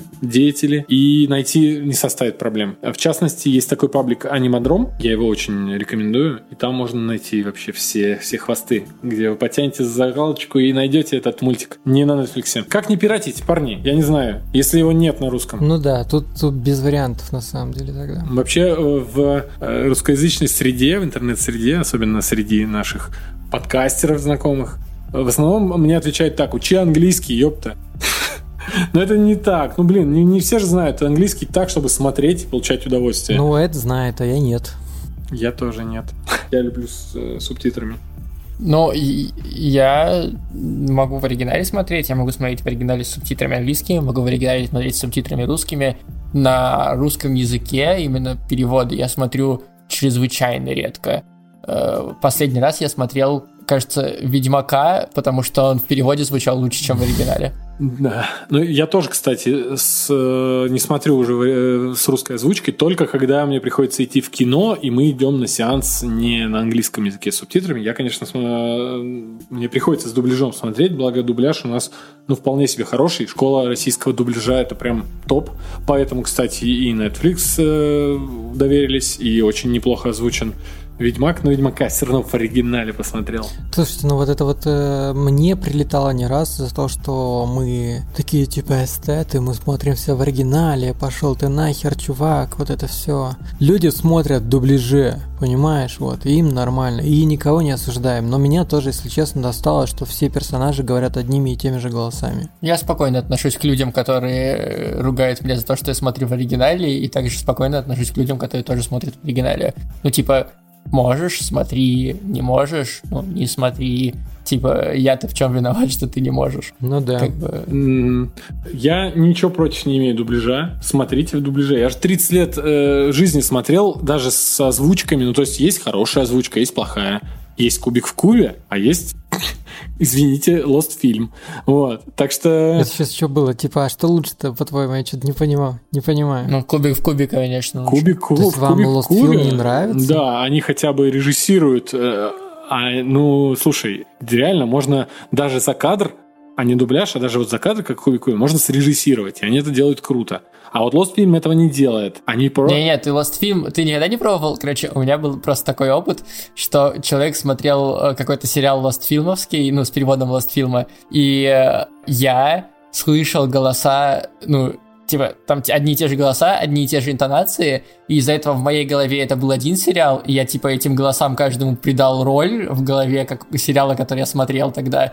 Кажд... И я такой, блин, какая-то серия, типа, почему вот этот говорит такую странную вещь, и только, типа, через, там, 20 минут я понял, что на самом деле, там, моя девушка смотрит другой сериал но они звучат ровно точно так же, и ты даже можешь подумать, что да, это то же самое. Вот я тоже бы. иногда с таким сталкиваюсь. Настолько вот это все одинаково, что капец. Слушай, я очень легко, кстати, перешел на субтитры. Э, я поставил себе цель посмотреть Доктор Кто весь. Потому что, чтобы подобраться mm. к сезонам, которые начал Моффат снимать, нужно ну, можно сказать, перетерпеть первую парочку сезонов. Там со второго сезона появляется Теннет, и э, сериал становится более-менее нормальным. И становится божественным только там уже с пятого сезона, когда был софт-трибут, и стал играть Мэтт Смит. И, э, соответственно, писать начал Моффат, которого мы любим за Шерлока.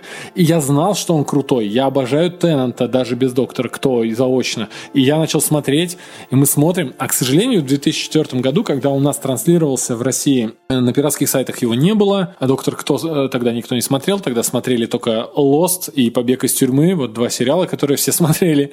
А, вот. Э, и студия, кстати, озвучки Lost фильм тогда и появилась из-за этого. И единственный канал был СТС, и он транслировал первый сезон Доктора. Как раз-таки это девятый Доктор в роли был Кристофер Эклстон, вот, один сезон продержался. И мы смотрим этот перевод, с этим переводом СТСовским, и в какой-то момент мы понимаем, это невозможно смотреть. Мы уже серию четвертую смотрим, а герои просто идиоты, конченые. Они говорят какую-то хинею. Как можно в этой ситуации вообще говорить такие вещи? А как эта фраза связана с сюжетом? А это что он только что сказал? И я при, принимаю решение. Я прихожу домой и начинаю сначала, сначала смотреть на английском языке с русскими субтитрами. И понимаю, что мы четыре серии даже сюжет не знали, потому что они говорили вообще не то. То есть на СТС работали такие кретины, которые озвучивали просто от балды. Они такие, о, мы что-то не перевели, да срать, давай вот так вот озвучим. И это было так ужасно. И я понял, что надо его смотреть в оригинале. С тех пор я посмотрел, значит, всего Доктора, и я больше никакой сериал не могу смотреть э, в оригинале. О, с озвучкой. Я все смотрю в оригинале. Слушайте, как здорово, так, да? Все, у, на, у нас есть э, теперь э, куча поводов, э,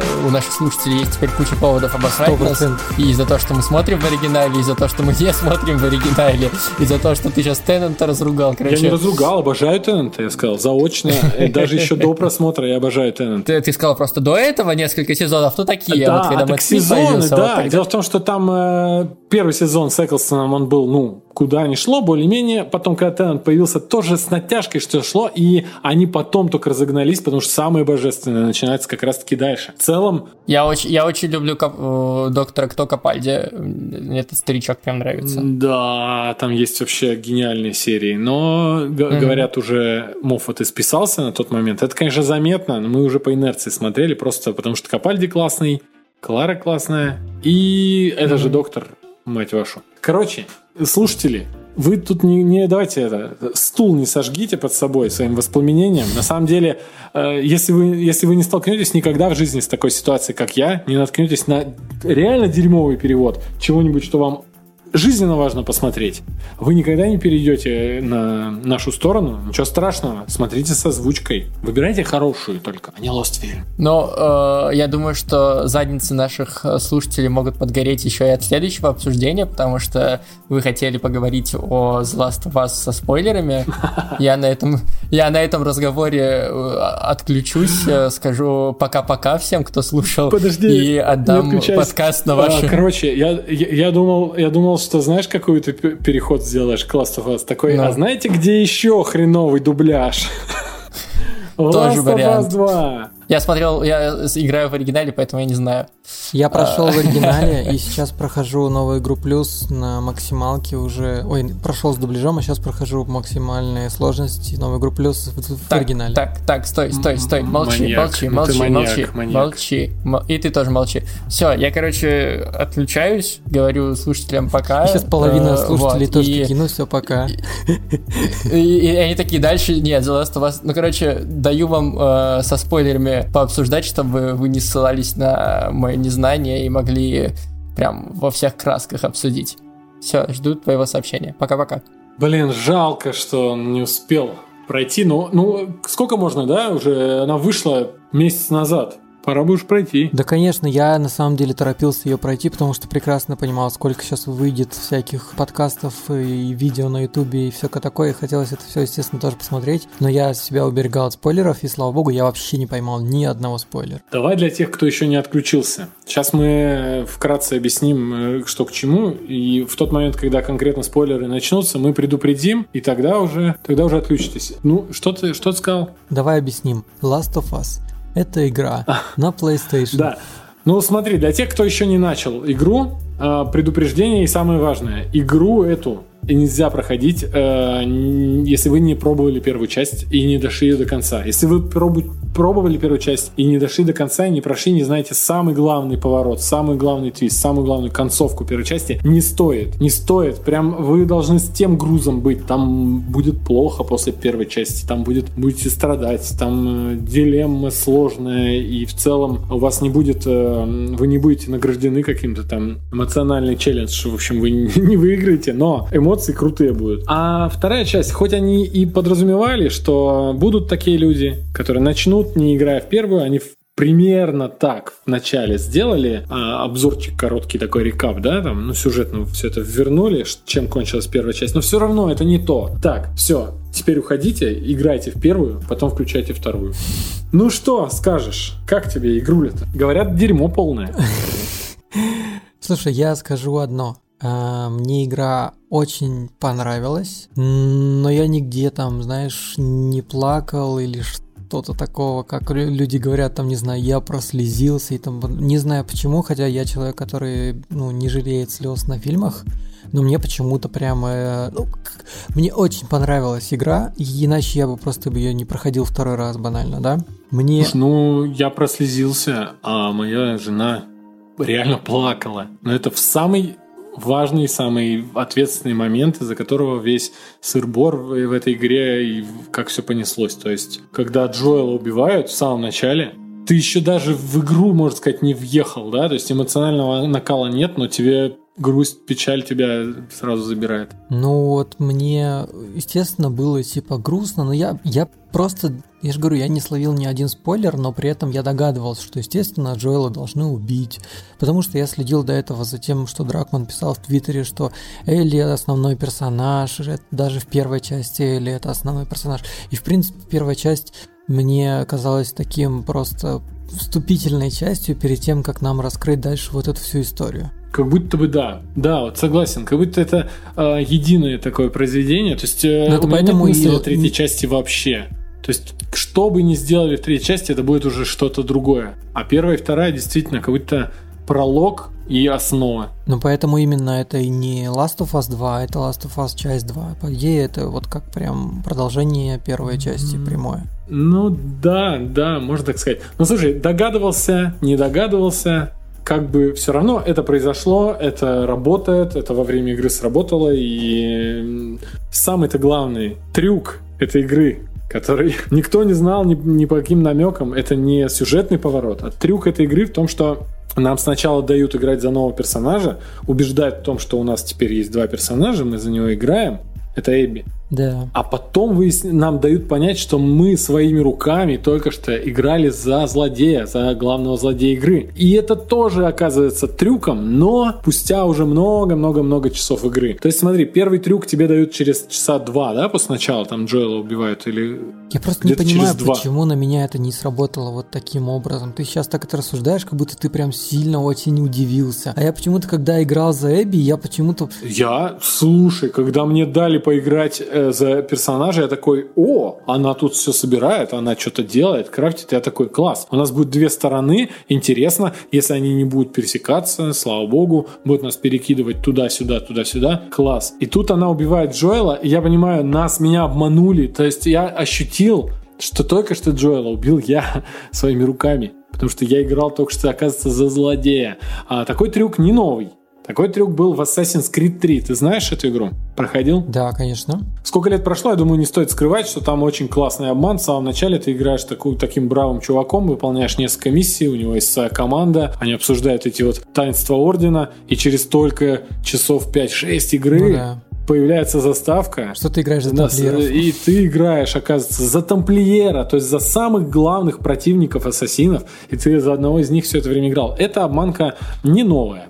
Этот трюк, он сработал, даже несмотря на то, что он был новый. А дальше был очередной трюк. Дальше нам, нас обманывают, что теперь-то она злодей, и нас обманывают, что мы будем играть за Элли. Мы играем очень долго за Элли, чтобы найти ее, и тут нам снова дают эм, Эбби.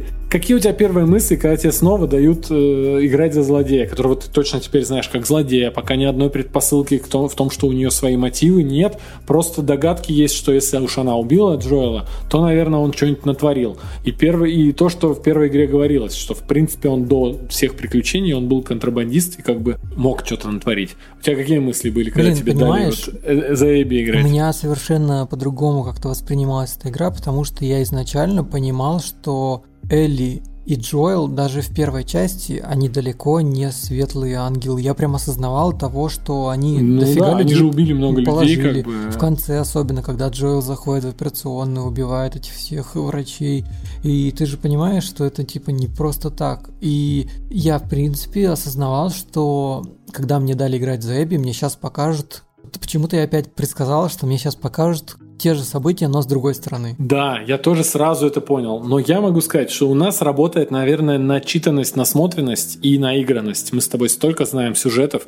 И, в принципе, своей головой понимаем, что если нам все-таки дали играть за Эбби, То не просто а, то сейчас нам покажут, почему мы должны э, за нее играть. Но до момента, когда мне вручили снова управление Эбби, когда мы 4 дня гуляли э, Элли, и все происходило, там же жесть, она находила этих своих врагов по одному и убила в итоге там в этом аквапарке, ой, в океанариуме там Мгм. двух людей, беременную женщину, это шок, это вообще все шок. И я думаю, если сейчас нам дадут Эбби, я ее просто отпущу джойстик и пусть ее съедят щелкуны. То есть настолько мне не хотелось играть ей, как я, зачем я буду защищать с помощью моей управления джойстиком жизнь человека, которого я желаю смерти. Но как только ее дают, я, конечно же, понимаю, что да, значит, нам нужно разобраться. Значит, нам нужно разобраться в этой героине, понять, что же с ней не так и что с ней так. И опять же, Элли тоже не святая. Но, блин, это, несмотря на то, что мы все понимали, это все работало вот именно На как меня больше всего сработало. структура. Нет, не, не обман, что ты типа «О, охренеть, Эбби дали. Ну, а просто как структура игры это все срабатывало.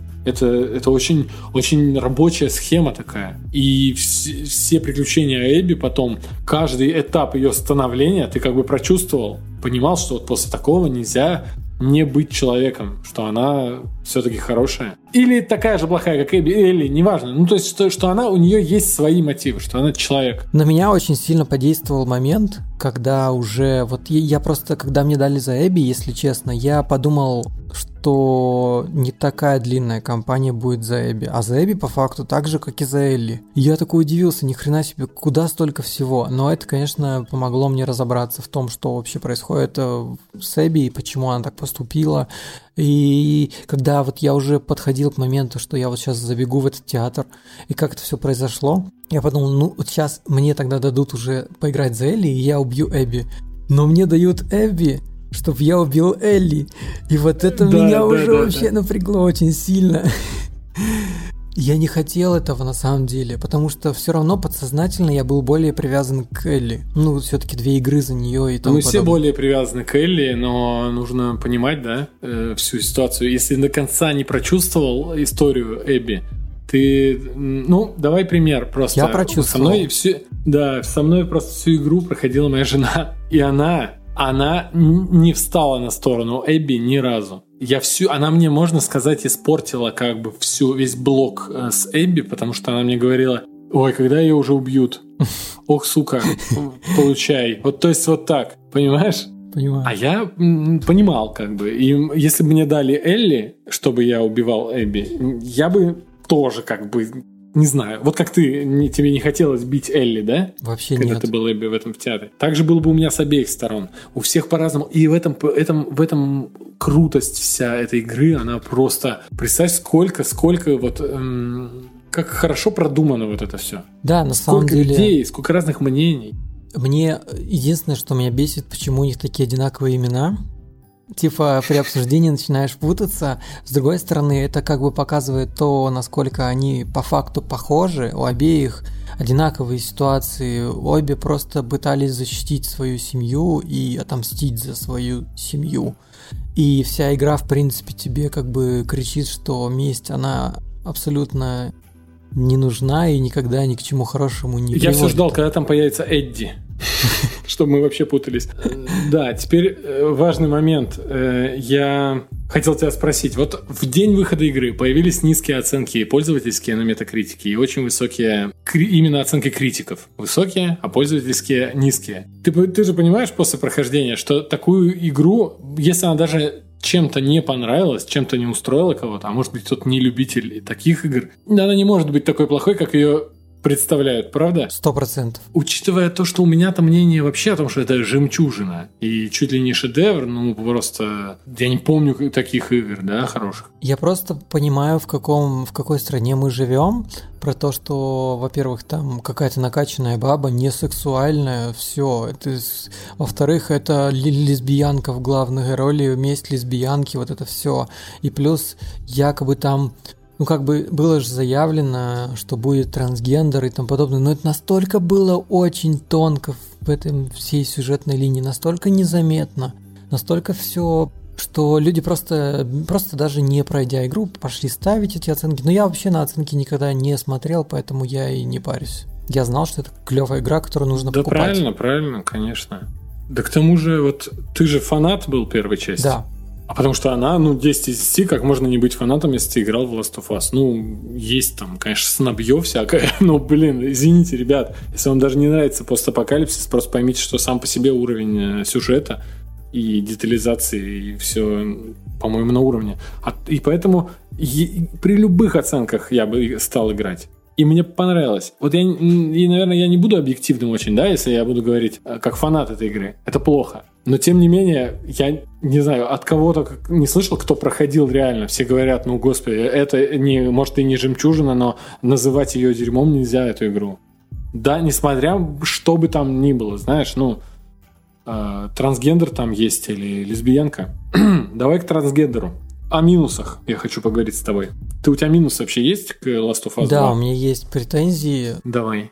Ну, например, в целом мне показалось, что э, слишком геймплей связан по рукам и по ногам в плане том, что, ну, конечно, это по, по факту тебя просто ведут. Там, где нужно, тебя забирают управление, там, где не нужно, тебе его отдают, и вот это все тебя связывает. Но с другой стороны, ты, наверное, иначе просто не получишь э, те впечатления, которые должны быть. Ну, это линейная игра, да. А еще минусы у тебя есть какие-то? Какие у тебя вообще проблемы были по игре? Думаю, что претензии к линейности линейных игр, ну, нельзя сказать, что обоснованные, Слушай, да? я играл есть ты играешь- еще на уровне сложности высокий, и она мне показалась легкой. Она легкая, да, да, согласен. Она тебе вызов не бросает до самого хардкорного уровня. Я, и там были моменты, где я немножко запарился. Это где вот э, с большим-большим монстром, когда играешь за Эбби, я запарился от него бегать, блин. Он меня достал вообще. Где вот в больнице. А ты видел, кстати, да, это лютый эпизод, кстати, страшновато было Вот вообще. я Ну, играл его в самый, 4 наверное, ночи, такой. понимаешь, он реально страшный был. Кристина спит, а я играю. А ты видел со съемок этот, э, ка- э, как выглядели люди, которые играли этого крысиного короля? Нет. Это реально три человека, которые один на другом были приклеены, ну, в motion capture костюмах.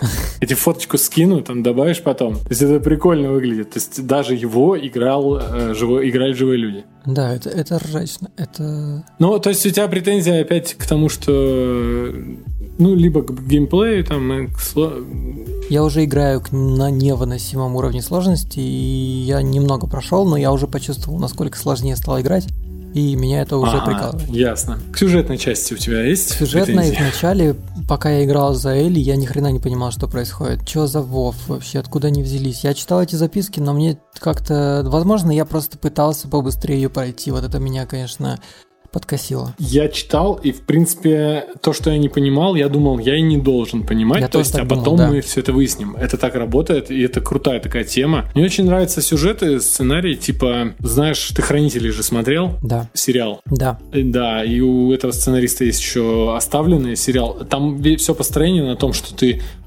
постоянно ничего не понимаешь, и можешь только про каждый новый факт э, какую-то догадку строить, а потом у тебя все выстраивается. Вот, в принципе, здесь написано довольно грамотно было. Тебе оставляли всякие подсказочки, ты все равно даже по ним не очень понимал, а потом, как понял, все. А еще я открыл все сейфы сразу. Очень легко. Да, сложности нет. У меня с одним была сложность с сейфом. Я не нашел подсказку, плюнул на него, пошел по сюжету. И нашел. И по сюжету дальше нашел э, записку и думаю, пошел назад открывать. То есть Окей, а какие у тебя, какие у тебя были минусы? А, давай по м, самой главной претензии именно к вопросам вот этим вот э, про трансгендеры и все остальное. А, нет вопроса к лесбиянке, нет вопроса к супер перекачанной, лютой, сильной, независимой женщине, да? Ну, это постапокалипсис, там люди живут как живут. Мы не можем вообще сказать, какие люди будут и кто что будет предпочитать, а после того, как мир накроется. Согласен. Мы в такой ситуации не бывали. Но что я могу точно предл- э, предсказать, что в таком мире, где нужно бороться за еду, за выживание, за жизнь, да, чтобы тебя не съели, чтобы тебя не убили разбойники, чтобы ты еще поел и попил, да, точно всем будет насрать на девочку, которая хочет стать мальчиком. Хочет, пусть хочет, пусть станет. И когда в племени в этом серафиты их звали. Когда девочку, когда девочка побрилась и сказала, я чувствую себя мальчиком, когда ее даже родная мать там хотела убить и ее подвергли там астракизму, это такой бред. Вот это главный минус сюжета, на мой взгляд. Никому не было бы дела. Ты хоть мальчик, хорошо. Главное, научись ножом махать и стрелять а, из лука. А, ну, будь кем хочешь. Главное, чтобы нас не съели. Вот так, я думаю, все будет происходить. Я согласен. И все, это, это основное, э, что у тебя... Сюжетное, да, да, да, сюжетное это. Так это, же это больше люди, основ- больше люди докапывались вот реально из, из-за ничего, скажем так. Поэтому... Так нет, мне, не, мне именно в сюжете не нравится, что очень много произошло из-за того, что персонажи, то есть ее племя, ее мать, были этим недовольны. Вот мне это не нравится, это не, неправдоподобно. В остальном... Понимаешь, э, суть в том, что они очень верующий, типа, клан, который у них есть традиции, и так нельзя. Вот все. Может быть, но я думаю, что Э- Эбби это к одна из самых неправдоподобных э, вариаций развития постапокалиптического будущего. Поверь, и там было бы насрать всем. Понимаешь, просто как бы Эбби как раз и было насрать на это. И как бы всем было насрать, что, например, там Ну да, Элли мутит с девушкой и тому подобное. А у них именно это обусловлено тем, что они очень верующие, у них там есть э, свой свой. Ну, могу в это поверить. Можно сказать, ты меня убедил. В целом, к сюжету у меня претензий нет. Сюжет хороший и выстроен хорошо. И подумать э, есть над чем. И концовка. Блин, концовка это то, жесть. что надо. Я в конце Да. просто не, я не нажимал, понимаешь, я ничего не хотел, я не нажимал эти клавиши, и Элли сама все делала. И от этого грустно. Есть такое. Есть такое, да. И, слушай, если у тебя вызывает эмоции игра, а не только удо- удовлетворяет потребность в дофамине, когда, знаешь, э, простые игры, где чисто рубишь, бежишь, это простой дофамин. А когда здесь игра у тебя э, вызывает столько эмоций и негативных, и позитивных, и, блин, да все, весь спектр. Это же, это же изумительно вообще. Согласен. В итоге получается, что мы оба очень-очень-очень довольны игрой. Да, конечно. Мы ее советуем, естественно, проходить тем, кто не проходил. Если вы, не знаю, зачем слушали это, хотя мы говорили, что будут спойлеры. Я считаю, что это такая одна из э, игр, которые закрывают уходящее поколение, и она охрененная для своего... Это вот пик возможностей, мне кажется, PlayStation 4. Да, также было и с третьей плойкой, когда закрывала уходящее поколение PlayStation 3 первая часть Last of Us, потом на четвертую сразу же сделали ремастер. Э, Так что ждите, вот э, я думаю, что когда возьмете PlayStation 5, выйдет ремастер Last of Us часть 2. Э, Ну, она и уже, уже без этого очень крутая, но, к сожалению, только если у вас PlayStation Pro и 4К TV, я этим не обладаю. У меня обычный PlayStation 4, э, матовая и обычный телек. Поэтому у меня она выглядела в точности как первая часть. Потому что все-таки не растет железо, не, не улучшается у плоечки. Но попробуйте поиграть на 4К телеке. Это вообще, я видел это, это просто безумно круто. Ну, у меня вот 4К телек, но PlayStation просто слимка, и, и в целом я все равно доволен. Класс. Ну тогда на этом закончим. Ну да, просто особо здесь обсуждать нечего, потому что нам очень... Ну, были моменты, когда...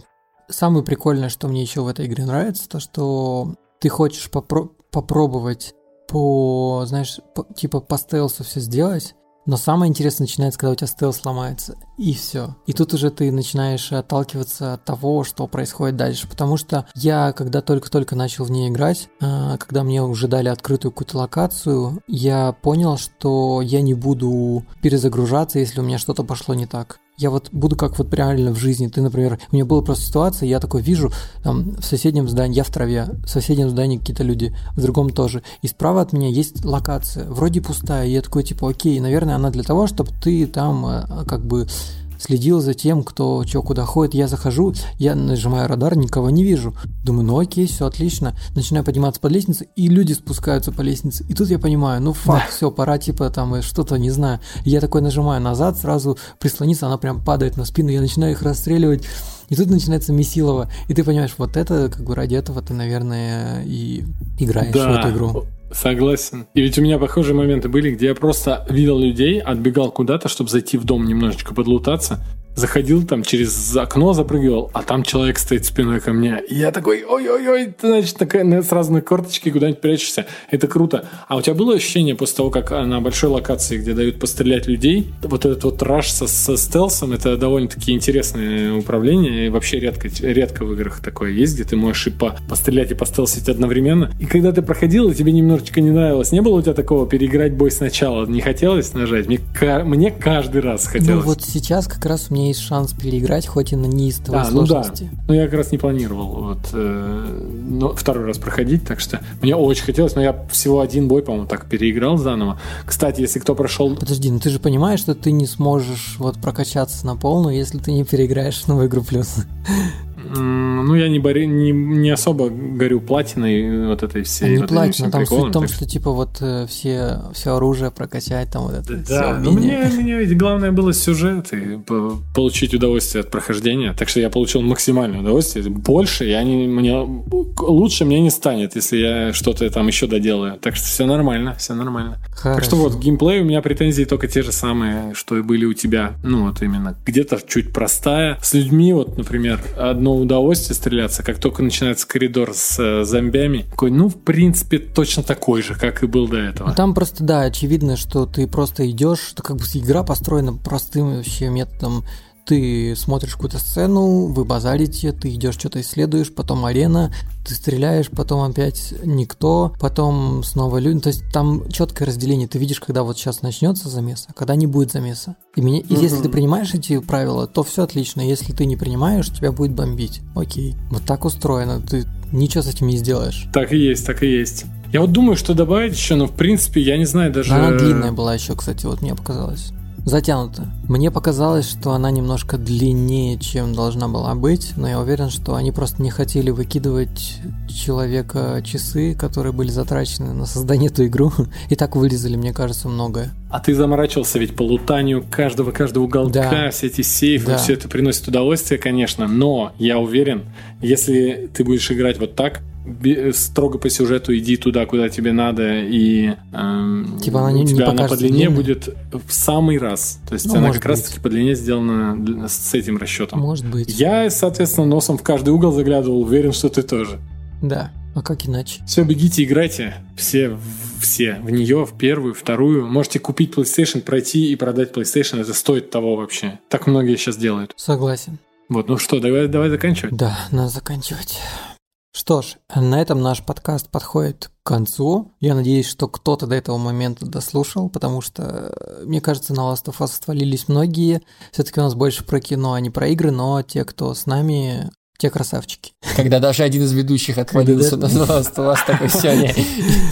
Я пошел. Ну так бывает, ничего страшного. Что бы ты хотел, Андрей, добавить напоследок как гость? Кушайте полезную пищу, занимайтесь э, здоровым образом жизни. Смотрите доброе, хорошее кино. Это прав.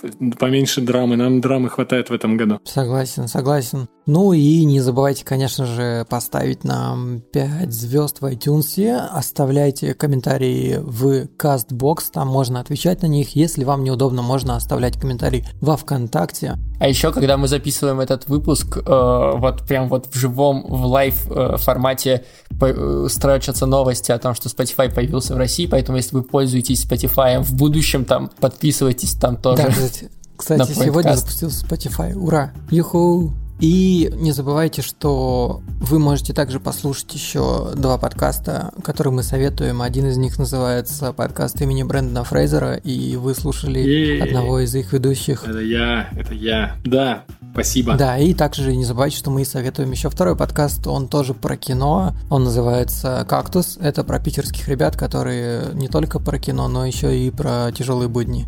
С вами были Александр Младинов, я редактор SoundStream. Эдуард Середов, я редактор под FM и наш гость. Андрей Кулаков, это я. Спасибо, что дослушали. Всем пока.